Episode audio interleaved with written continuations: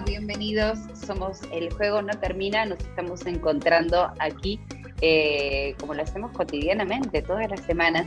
Hay un grupito de radios que nos dan su espacio.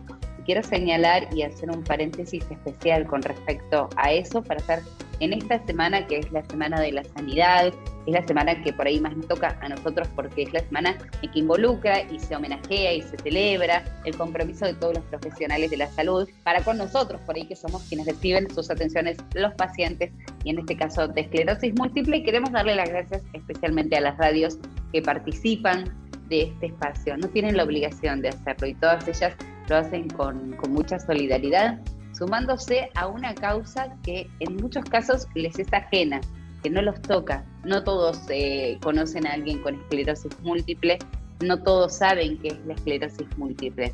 Y en esta semana queremos agradecer especialmente a aquellas radios que confían y que piensan que la difusión de las enfermedades desconocidas, de las enfermedades raras, de las enfermedades que cuesta diagnosticar, eh, merece su espacio y merece su difusión. Porque justamente a partir de la difusión que nosotros podamos hacer de la enfermedad a través de este programa que con tanto cariño hacemos los pacientes y parte del equipo de Alcem, de la asociación, se, se difunde y se conoce y se llega a lugares por ahí del país en los que no se habla de esclerosis múltiple. Hablamos muchas veces aquí con pacientes, con médicos, con neurólogos sobre la importancia y la necesidad de la federalización de la salud, de hacer una salud inclusiva, de hacer la neurología más accesible, que no solamente los, eh, eh, resonadores más eh, avanzados estén en Buenos Aires, sino que cualquier persona en cualquier lugar de la Argentina que tenga síntomas de esclerosis múltiple pueda ser tratado, pueda ser diagnosticado. Nuestra enfermedad tiene como, como clave el diagnóstico temprano. Una vez que recibimos un diagnóstico temprano, podemos acostumbrarnos a vivir con ella.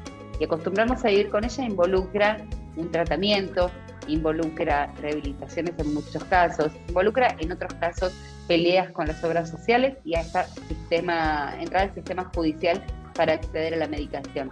Es decir, que es muy complejo. Es una de las enfermedades más difíciles de diagnosticar, pero también una vez que se diagnostica, de tal vez, y con muchas ganas, de las más fáciles de llevar.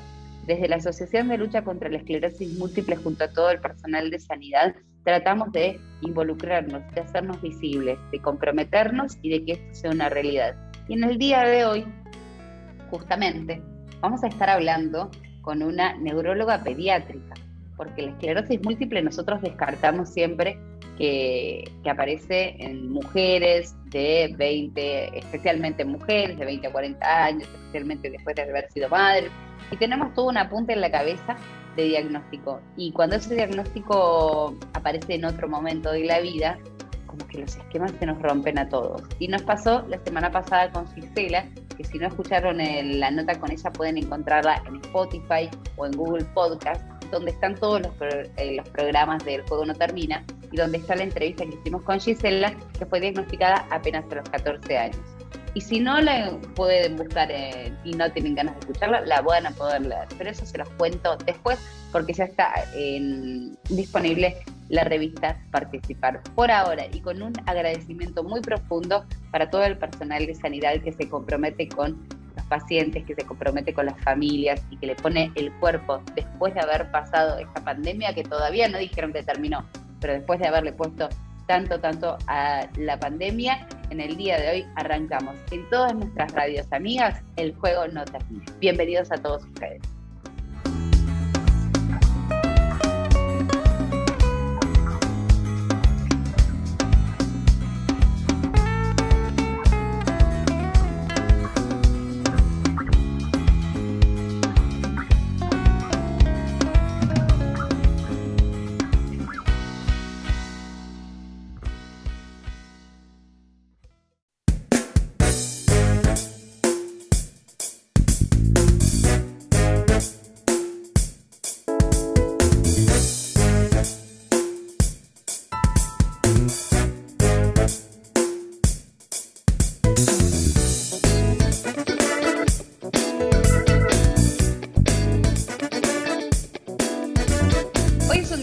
Especial para nosotros porque tenemos un programa en el que tratamos temas de los que no hablamos siempre. En el marco también de la Semana de Sanidad, fue el Día de la Primavera, fue el Día del Estudiante, que el 21 de septiembre también se conmemora, se festeja, se celebra el Día de Sanidad y de todos los trabajadores que eh, le ponen el cuerpo, la cabeza y las ganas a la salud. Nos quedamos con una pregunta la semana pasada cuando hablamos con una paciente que había sido diagnosticada a los 14 años de qué pasa con los niños con esclerosis múltiple, a qué edad se puede diagnosticar. Nos quedamos como con la duda esta de de, aquel paciente que no miramos, aquel paciente que no nos encontramos habitualmente. Y por eso recurrimos a quienes más saben. Y en el Día de Sanidad, en la Semana de Sanidad, es un honor poder contar en este caso con la doctora Ángeles Steinschneider de FLENI, que es neuróloga infantil, y tuvimos esta muy interesante charla, así que te invito a que la escuches fuera de aire y antes de comenzar con esta charla estábamos hablando, Ángeles, de la importantísima gala del CLENI que se llevó adelante y la connotación que tuvo la recaudación de fondos, ¿verdad? Sí, por supuesto. Eh, fue muy especial por el hecho que, bueno, todos los años es especial, pero ahora habíamos tenido un paréntesis muy importante con la pandemia y volvernos a encontrar con la comunidad fue realmente muy emocionante. Y encima es como que estaban eh, todos los grupos representados los que trabajamos en Fleni, muchos pacientes acompañando y muchos benefactores, ¿no es cierto? Todos con una, alineados con un fin común. Así que fue muy emocionante. Sandra Manovich, todos saben que tiene un compromiso con la salud y con la vida eh, muy destacado. Entonces, junto a su calidez, lo, lo, hizo maravilloso. Estuvo también Pedro Aznar y Julia Senco acompañando.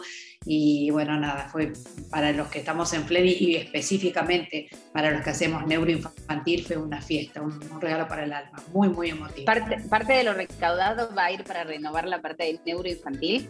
Claro, la idea es ampliar y actualizar toda la internación de Fleni Belgrano de baja complejidad, pero empezamos con todo lo que es internación pediátrica. Después se sigue por los otros pisos. Y vamos a generar algunos espacios que hoy no tenemos, por ejemplo, una una falta muy grande que reconocimos sobre la marcha es que no tenemos una sala para sentarnos a hablar con los papás y dar informes cuando no lo podemos hablar ante los chicos.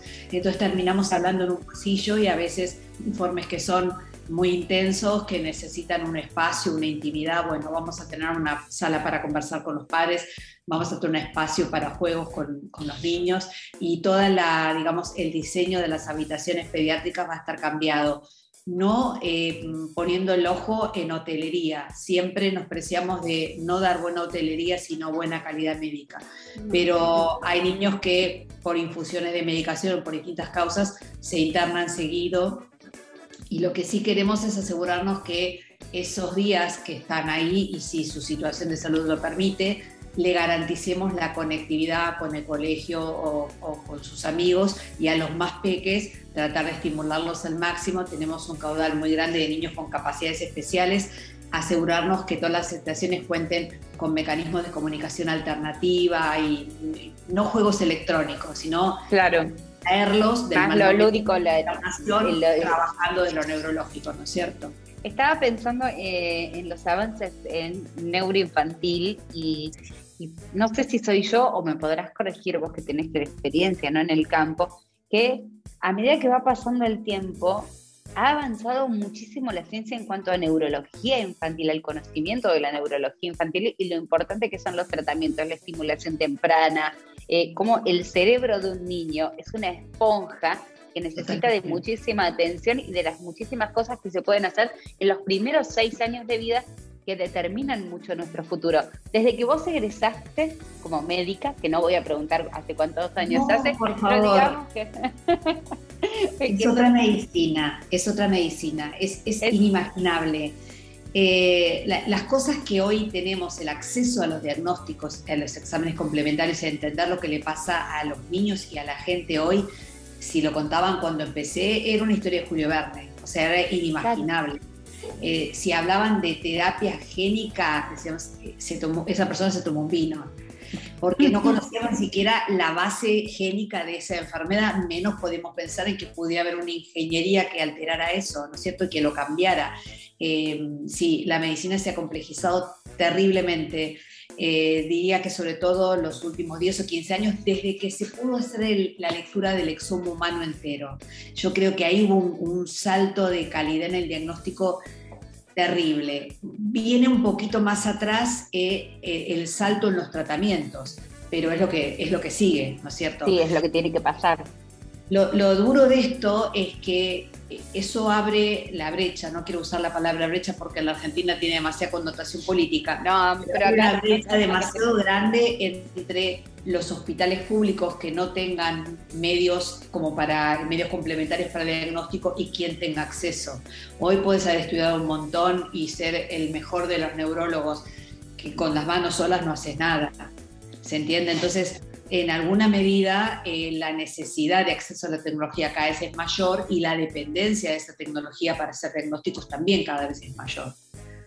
Eh, eso es, es bueno. y utilizado eso, claro, pero utilizado eso a favor, yo pensaba en estas dos cosas, en los avances tecnológicos y mientras vos lo estabas explicando, que se te iluminaba un poco la mirada con todo lo que se podía descubrir, también es a la par de la tecnologización, si existe la palabra y me la permito, de, eh, de los diagnósticos, también los médicos, los neurólogos especialmente, se han humanizado más, entre comillas, están como más conectados con, lo, con, el paciente. No, lo relacionaría con la tecnología. Me parece que eso no cambió. Yo no siento que la relación médico-paciente del neurólogo haya cambiado.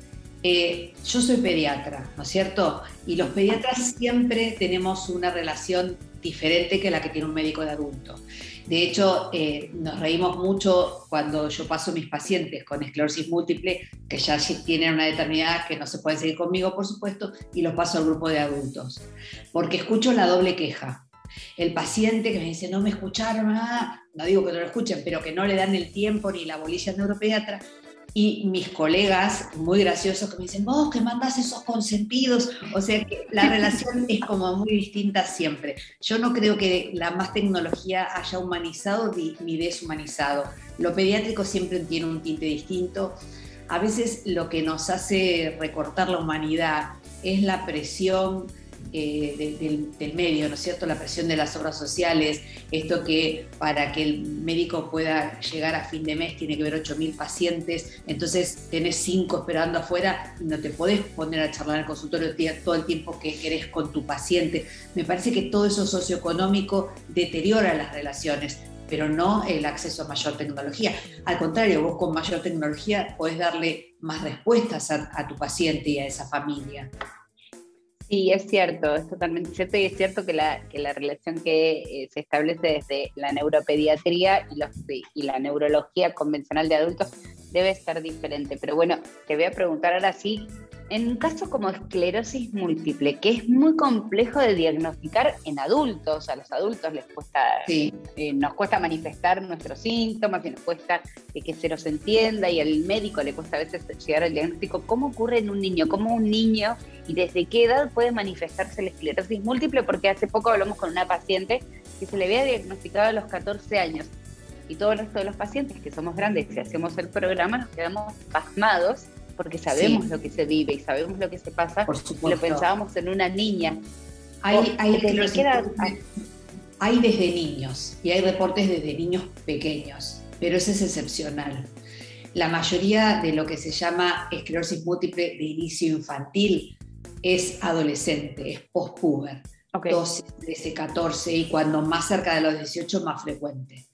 Insisto, ahí tenemos niños de 6 años, pero esa es la excepción la gran mayoría de las esclerosis múltiples, lo que llama de inicio pediátrico, es postpuber hasta los 18 años. Esa sería la franja. Los, los chicos adolescentes, lo cual es cojo desde todo punto de vista, porque la adolescencia en sí es una situación terriblemente compleja, eh, donde necesito estar completamente aliado con mis pares y totalmente peleado con mis viejos, tratando de forjar mi identidad. Y en medio de eso cae esta bomba pasa es, complicado. ¿Es difícil? ¿Es más fácil que con, el, con los adultos o es más difícil? a ver, creo que en los últimos años estamos como más entrenados. Y no creo que sea difícil en el sentido que eh, la sospecha previa nos induce a hacer imágenes y las imágenes son terriblemente categóricas. Entonces muchas veces ya con la clínica lo pensamos y otras veces tal vez no lo pensamos y las imágenes nos pusieron en vereda en, muy poco tiempo, ¿no es cierto? Em, la esclerosis múltiple en, edad pediátrica siempre es de la forma recaídas remisiones. Las otras variedades que ven los adultos no existen en pediatría y la secundaria progresiva después de varios años de las recaídas y remisiones sí se da, pero cuando se da el paciente ya no es pediátrico, ya es un paciente en edad adulta. Y de hecho el tiempo de progresión a las formas secundarias progresivas es más largo en el paciente pediátrico que en el paciente adulto. Y en la remisión de los síntomas, en la remisión de los síntomas después de un brote suele darse en el mismo tiempo o los chicos por digo más rápido de, la nada. los chicos tienen un componente inflamatorio muy fuerte, muy grande. Entonces de pronto se internan con una hemiparesia feroz que el brazo no lo mueven nada y al segundo punto de corticoides es como mágico, ha remitido todo. Es muy inflamatoria en la etapa inicial y cuando más inflamatoria, más respuesta al corticoide, más rápido remiten los síntomas.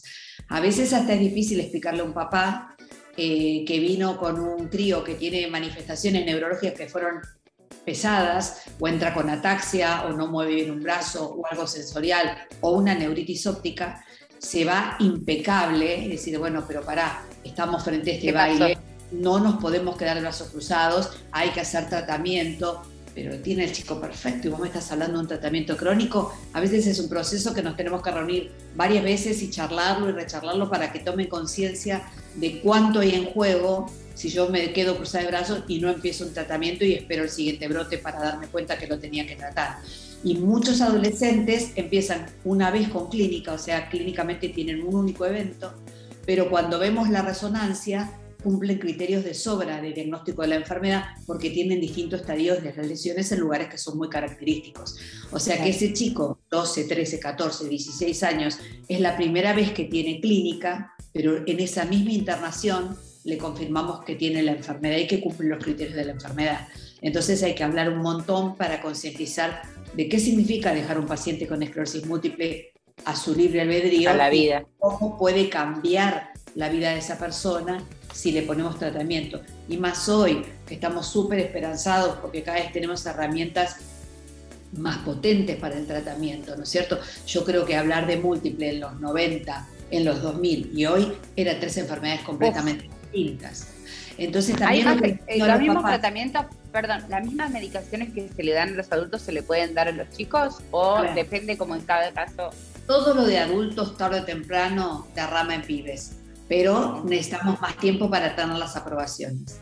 En rigor de verdad, en neurología infantil, algunas cosas tienen eh, los ensayos clínicos que corresponden y muchas se han usado por usos y costumbres porque veíamos que era efectivo en adultos sin que se haga ese trial es bastante complejo hacer eh, ensayos clínicos porque como es menos frecuente la esclerosis múltiple en pediatría, juntar un número suficiente de niños como para demostrar que tal o cual droga era efectiva es costoso y por otro lado te apremia que no podés esperar los estudios, tenés que ya dar una solución al caso. Así que no todo se usa, por ejemplo, el ocrelizumab en niños todavía no se usa por tirar un nombre de una droga que tiene menos años. El resto, tarde o temprano, todo, todo va eh, llegando, ¿no es cierto? Siempre primero en, adultos, lo mismo vemos en epilepsia o en otras subespecialidades, y después con el tiempo también lo empezamos a usar en edad pediátrica. ¿Qué es más difícil? ¿Que un niño entienda o un adolescente, más eh, en este tipo de casos, que tiene esclerosis múltiple, que es esclerosis múltiple y que tiene una enfermedad crónica, para ustedes explicárselo, o que los padres lo entiendan, que la familia lo entienda, lo asimila y, pueda aprender a vivir con eso? Te diría que depende del caso. Eh, a mí me fascina trabajar con adolescentes porque cada día vienen más inteligentes, más brillantes, dan tres vueltas en el aire. Eh, no es difícil que los chicos entiendan. Y en las familias encontrás de todos los modelos. Eh, padres que negadores, padres que minimizan el problema, padres que los paraliza la angustia, y padres que lo toman muy bien, o sea, es muy variado y depende de cada familia. Tenemos que pelear mucho con la web. ¿no es cierto? Eso nos da mucho trabajo y cuando yo le comento en la familia, sin nombrar la palabra esclerosis múltiple, que, que estamos estudiando enfermedad minimizante, antes que nada le tiro un palo a la web. ¿Por qué? Porque el chico pone al SEM, EMA o esclerosis múltiple y le aparece una persona en una silla de ruedas. Entonces, antes de que haya leído el mensaje devastador. Y yo quiero darle la esperanza, que la creo, no, lo, no estoy mintiéndole a nadie, que es, es, verdad que esa persona que está en silla de ruedas no es un invento, pero esa persona tal vez empezó con su enfermedad en un momento que no disponíamos las cosas que hoy disponemos. Entonces, si él empieza con esa imagen, después remontarla me cuesta un montón. Entonces, echarlo dos, tres, cuatro veces y cuando ya me, no sé, siento que el tema está agotado, meto el nombre, habiendo aclarado antes que en la web van a leer cosas de mucho nivel científico y cosas espurias, ¿no es cierto?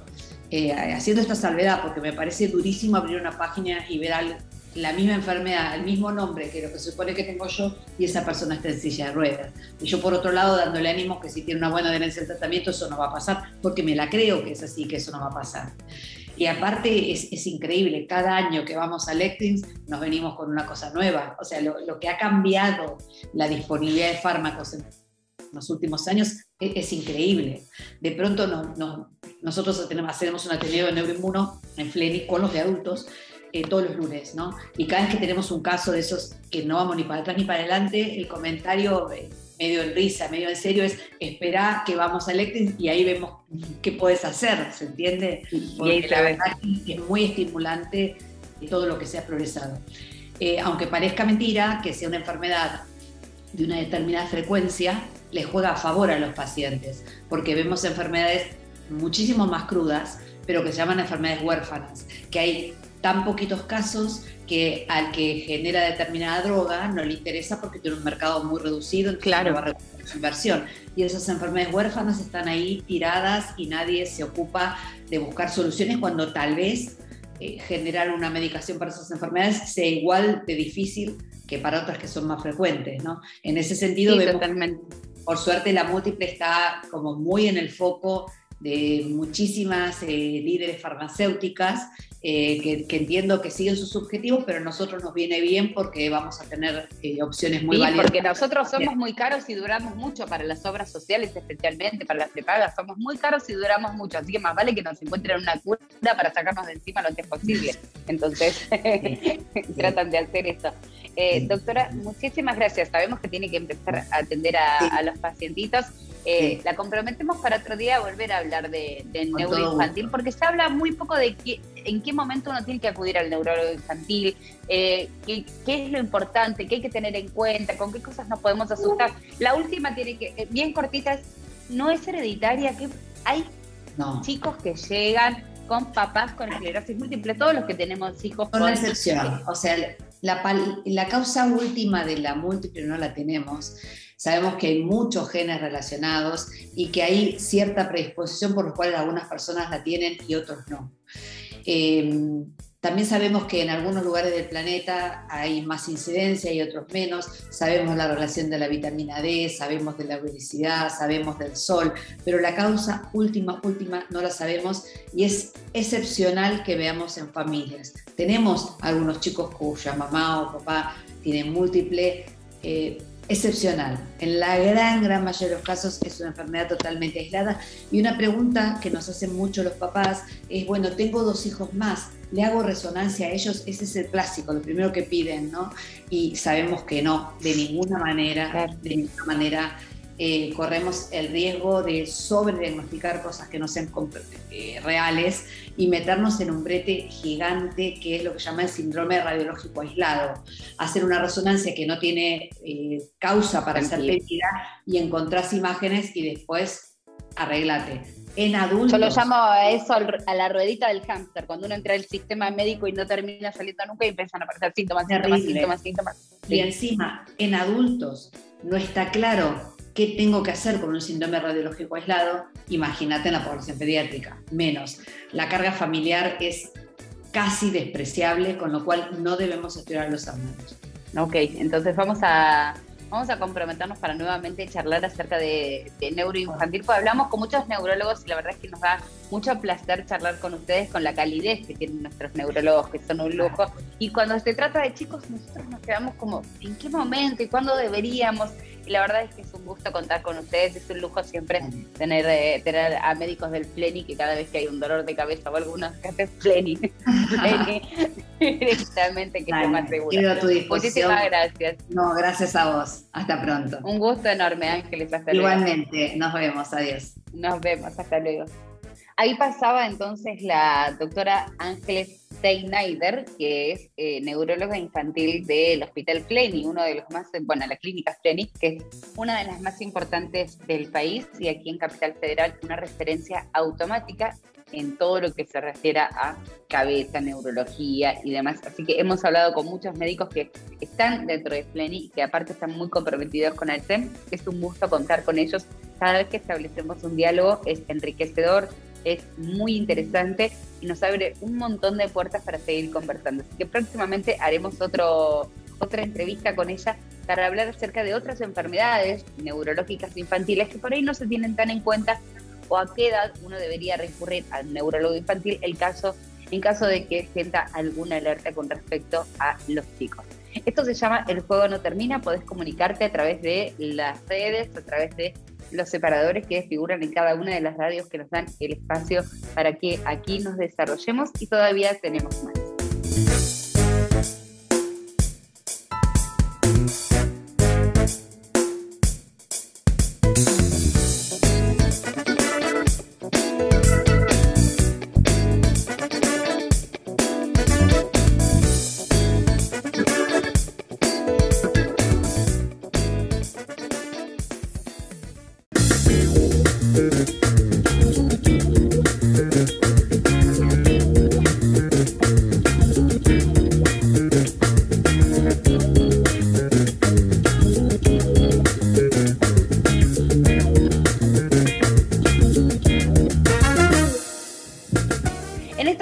Que arrancó la primavera, porque no vamos a olvidarnos de eso, arrancó la primavera y eso nos tiene muy contentos a todos los escleróticos. Y digo a todos porque porque hay muchos que sufren el calor y que no tienen ganas de nada y que los síntomas se acrecientan, se acentúan y se hacen insoportables y hay otros tantos que somos nosotros los que disfrutamos mucho del calor y la pasamos muy pero muy mal con el frío.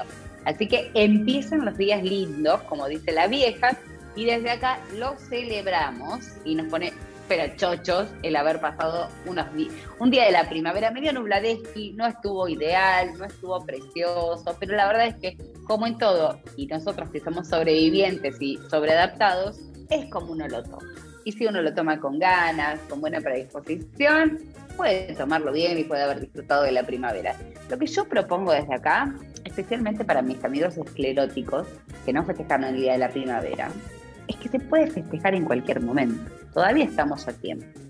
Dos sanguchitos de milanesa o lo que uno pueda comer y sentarse en el jardín de la casa, en un balconcito, a tomar un poco de aire fresco y ponerle espíritu de primavera y ya está, ¿eh? ya estamos festejando el día de la primavera. Todo tiene que ver con la actitud y si hay algo que hemos aprendido es que la buena calidad de vida y los momentos felices nos hacen bien al sistema inmune. Y si nos hace bien al sistema inmune, nos hace bien a la esclerosis múltiple. Así que sumemos momentos de felicidad y saquémoslos de abajo de las baldosas porque siempre se pueden encontrar. Entre ellos, una primavera cualquier día de la semana. No hace falta que sea el 21 de septiembre, podemos inaugurar el día de la primavera en la casa de cada uno en el momento que se nos antoje. Hagamos arbitrarias las fechas de, celebración para no perdernos ninguna. Una de las cosas que tampoco te podés perder es la eh, diplomatura universitaria en enfermedades desmilenizantes si sos profesional de la salud, ahora en el marco de la Semana de Sanidad, porque para los que no son profesionales de la salud, estén alertas porque está recomendable para cualquier profesional, para oftalmólogos, para médicos clínicos, para fisioterapeutas, para cualquier médico que tenga ganas de aprender un poco más. Esos son los médicos que hacen la diferencia. Aquellos médicos que no se quedan solo con el título y su consultorio, sino que empiezan a aprender un poco más. Y muchas veces quienes tenemos esclerosis múltiple, antes de llegar a un neurólogo que nos haga una resonancia, que nos explique qué tenemos, que llegue un diagnóstico y que nos dé un tratamiento, porque hemos pasado por muchos otros médicos, porque los síntomas como una neuritis óptica, como dolores de cabeza, como dolor de cuerpo, como un montón de hormigueos, como los mareos, como todo lo que aparece, eh, no es diagnosticado. Y no es porque los médicos no quieran conocerlo, sino porque no es tan conocida y no forma parte del espectro de enfermedades que pueden llegar a considerar.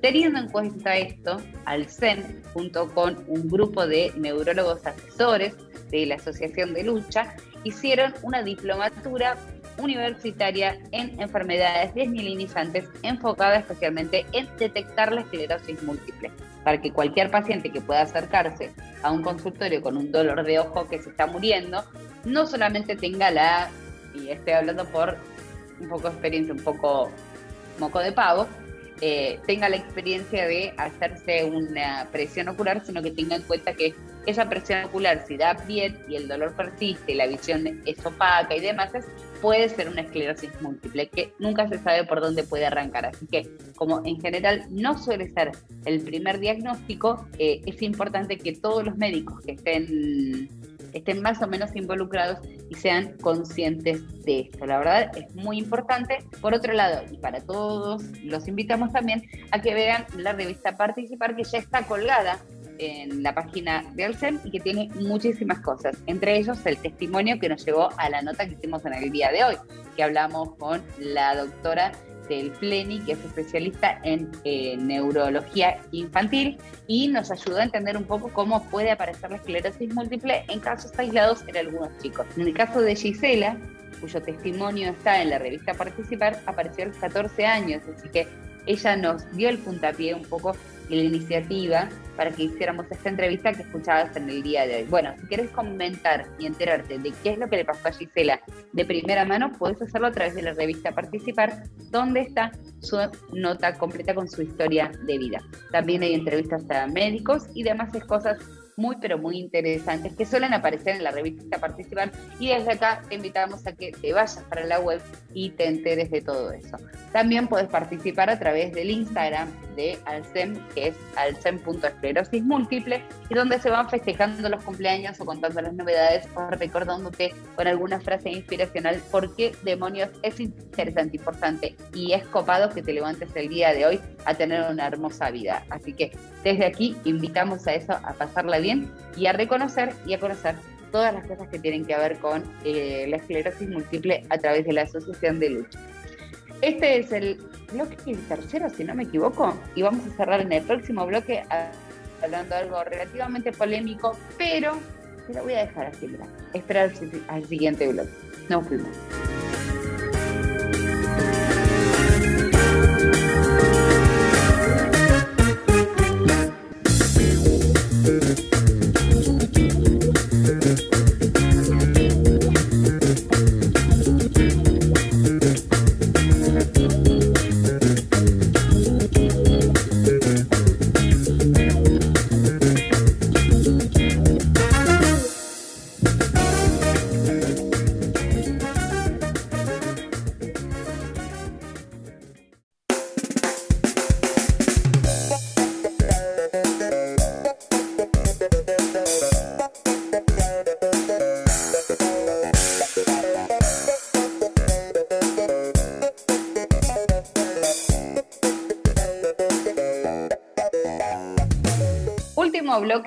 Juego No Termina en este día tan especial en el que hemos compartido tantísima información y tantísimas cosas. Como siempre voy a agradecer a las radios que nos dan este espacio para comunicarnos y que valoramos muchísimo. Gracias a todas ellas. Tengo que saludar a Frecuencia Cero y a Me Gusta Radio. Están cumpliendo 21 años el 21 de septiembre. También pasó de todo el 21 de septiembre y cumplían años, así que le mandamos un abrazo muy, muy grande a Frecuencia Cero y a Me Gusta Radio, que son parte de la familia y que cumplieron 21 años. Así que ya son mayores de edad, pueden hacer lo que se les antoje sin nosotros. Eh, lo último que quería señalarte es que es muy interesante porque no me da para hacerlo si honestamente podríamos hacerlos aquí en el juego no termina. Sin embargo, nos parece que lo más adecuado es darle el espacio que merece hay una cuestión que tiene, que a veces es un poco tabú, que es la sexualidad y la esclerosis múltiple, que son dos cosas que a veces increíblemente van de la mano, porque quienes tenemos esclerosis múltiple a veces padecemos disfunciones sexuales de distinto tipo. Y, no las contamos al neurólogo o sí las contamos al neurólogo. Lo interesante es considerar que esto existe, que esto pasa y que forma parte de los síntomas invisibles de la esclerosis múltiple y también que afectan a la calidad de vida. Así que en caso de tener algún tipo de disfunción sexual, alguna incomodidad o falta de líbido o lo que sea, que uno sienta que no está del todo para una sexualidad saludable, hay que hablarlo con el neurólogo, pero quien sí lo hizo fue Rocío Saijas, nuestra querida amiga, parte de eh, este programa y la reina de los esclerotips, e hizo un vivo a través de esclero.amigos en Instagram hablando sobre sexualidad y esclerosis múltiple. Y a partir de preguntas, testimonios y esclerotips que son muy reveladores sobre este, pequeños como testimonios, sí, vivencias, sí, cosas que a la gente con esclerosis múltiple le han pasado, que no vienen al caso que yo te los comenté acá, sino que vienen al caso invitarte a que vayas a ver el vivo que hizo Rocío en esclero.amigos, donde se habla acerca de sexualidad durante una hora sin tapujos, sin eh, ropa interior prácticamente y sin ningún tipo de pruritos ni vergüenzas, porque es algo de lo que hay que hablar. La sexualidad forma parte de la salud, así que nosotros también tenemos que, que poder ponerle, poner en palabras aquello que nos pasa. Por suerte, desde esclero.amigos, en la página de Instagram, lo hizo Esclerotip, donde de manera anónima cada uno iba presentando como su problemática, su inquietud, qué era lo que le iba pasando, y posteriormente con una sexóloga, Rocío hizo una entrevista muy interesante sobre toda esta temática. Así que los invito a todos a que se vayan a ver el vivo que hizo Rocío. Desde aquí hemos culminado, hemos cerrado el día de hoy con mucha alegría empezando esta primavera, con muchas ganas de contagiar la, positividad, las ganas de vivir y recordar que cada día define un poco lo que, lo que hacemos. La enfermedad no nos define a nosotros, sino que nosotros podemos definir cómo vivir nuestra vida a pesar y acompañados, sino por esta enfermedad. Cada uno puede elegir cómo la transita, cómo la lleva y levantarse con esos días un poco más lindos, con la temperatura más alta y con ganas de salir adelante, suma un montón. Y si lo hacemos en comunidad, es muchísimo más fácil. Gracias a todos por formar parte de esta comunidad de El Juego No Termina. Nos volvemos a encontrar la semana que viene, como lo hacemos hace ya bastante tiempo, bastante, bastante tiempo, y es un placer compartir. Nos encontramos entonces la semana que viene en las radios amigas. Que tengan una hermosísimos, unos hermosísimos días hasta que nos volvamos a encontrar. Chau, chau.